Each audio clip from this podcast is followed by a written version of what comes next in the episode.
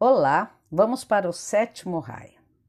As qualidades especiais do sétimo raio são nobreza e cavalheirismo, tanto de caráter como de conduta, suntuosidade dos bens e da pessoa, atividade ordenada, precisão, habilidade, graça, dignidade, grande interesse na política, nas artes, no fausto cerimonial, na magia, nas descobertas, no controle e na liberação das forças ocultas da natureza e na cooperação com as inteligências a elas associadas. O tipo de homem é o político, na verdadeira significação da palavra.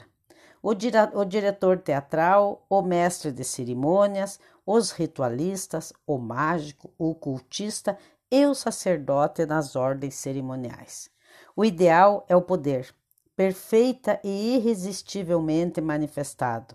A verdadeira aristocracia, tanto de corpo como de espírito, a eficiência física, a perfeição, a positividade e a ordem em toda a conduta de vida, a impecável organização de apontamentos, o poder incontestável para controlar e dirigir as forças ocultas do próprio indivíduo e da natureza, sendo tudo inspirado e tornado irresistível pela força de uma vontade que é relativamente onipotente. Um lema do sétimo raio seria: se algo é digno de ser feito, que o seja com perfeição. Isso se aplicaria tanto a um piquenique como a um espetáculo, a um poema como a um cortejo, a um torneio militar como a um rito mágico. Para o homem do sétimo raio, Deus é o princípio da ordem em todas as coisas, sendo o caos o maior mal. O impulso motivador é o de dominar as forças e as inteligências da natureza, fazendo-as manifestarem-se com precisão e de acordo com o plano. As metas são alcançadas pela conjugação de muitos fatores, a fim de obter um resultado claramente previsto. Um exemplo deste método é a formação de grupos de pessoas treinadas para a coordenação de atividades na política e nos vários ramos das artes, na representação, no drama e na ópera, e também no uso de vestimentas, cores, símbolos e palavras de poder no cerimonial.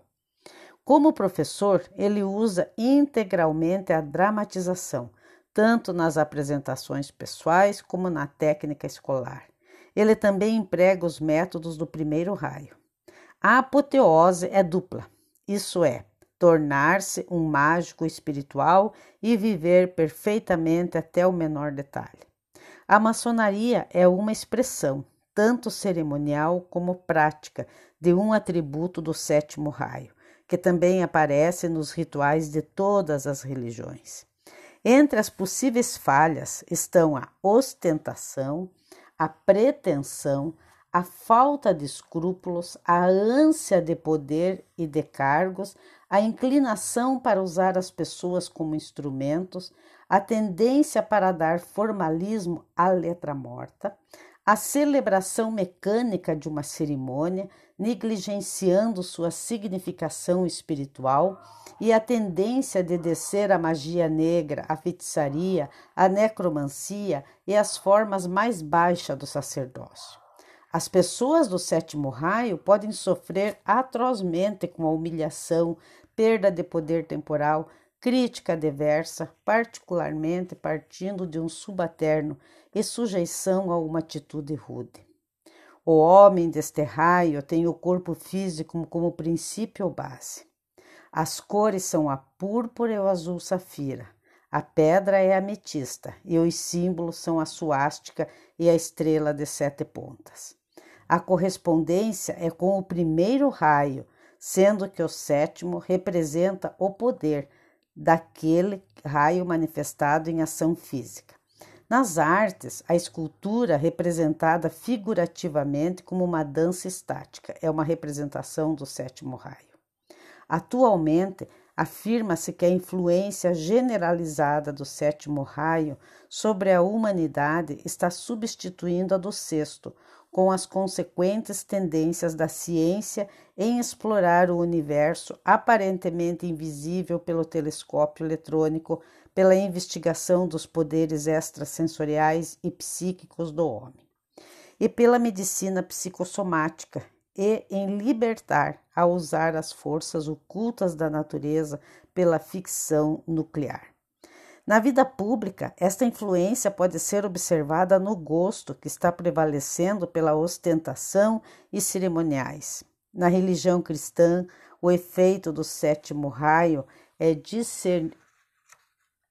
é discernível no movimento em direção a uma grande igreja, como no anglo-catolicismo, num reconhecimento mais profundo da significação espiritual e da eficácia do cerimonial, na tendência para uma cooperação entre seitas e na tentativa de estabelecer uma fraternidade de religiões ou um parlamento de religiões, que seria segundo raio, cooperação e sétimo raio, coordenação.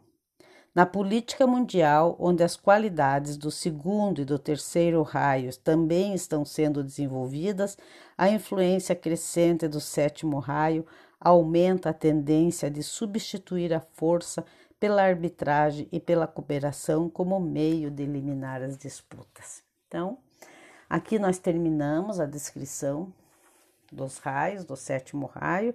Vou colocar aqui o que ele traz aqui mais informações nessa folha à parte, né? Então, do sétimo raio, as qualidades, graça, precisão, beleza e atividades ordenadas, cavalheirismo, destreza, dignidade, porte nobre, cuidadosa atenção aos detalhes, método, método militarizado, esplendor. O tipo: sacerdote, cerimonialista, ritualista, mago, mestre de cerimônia, cavalheiro, político, produtor.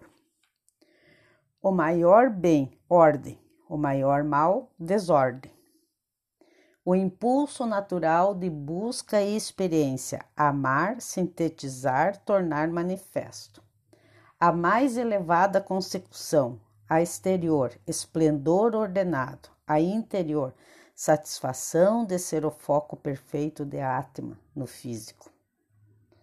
Atma é a nossa mônada, né? Método de execução: síntese ordenada. A arma é o espadinho. Fraquezas: formalismo, apego ao poder e ao ofício, zombarias políticas, usar o povo como brinquedo, burocracia, extravagância, plausibilidade, cerimonial meticuloso e mecânico e arregimentação. Fontes de sofrimento: humilhação, perda do poder externo, frustração, crítica desfavorável por pessoa inferior, descortesia, rudeza. Religião: aspecto ritualista de todas as religiões, a e também a maçonaria. Cor: púrpura. Escultura a, desculpe, a arte, a escultura e a joia ametista. E o símbolo é a suástica ou a estrela de sete pontas. Então, o próximo capítulo que nós vamos estudar seria os raios combinados. Obrigada e se alguém tiver alguma dúvida, comentário, por favor, podem fazer.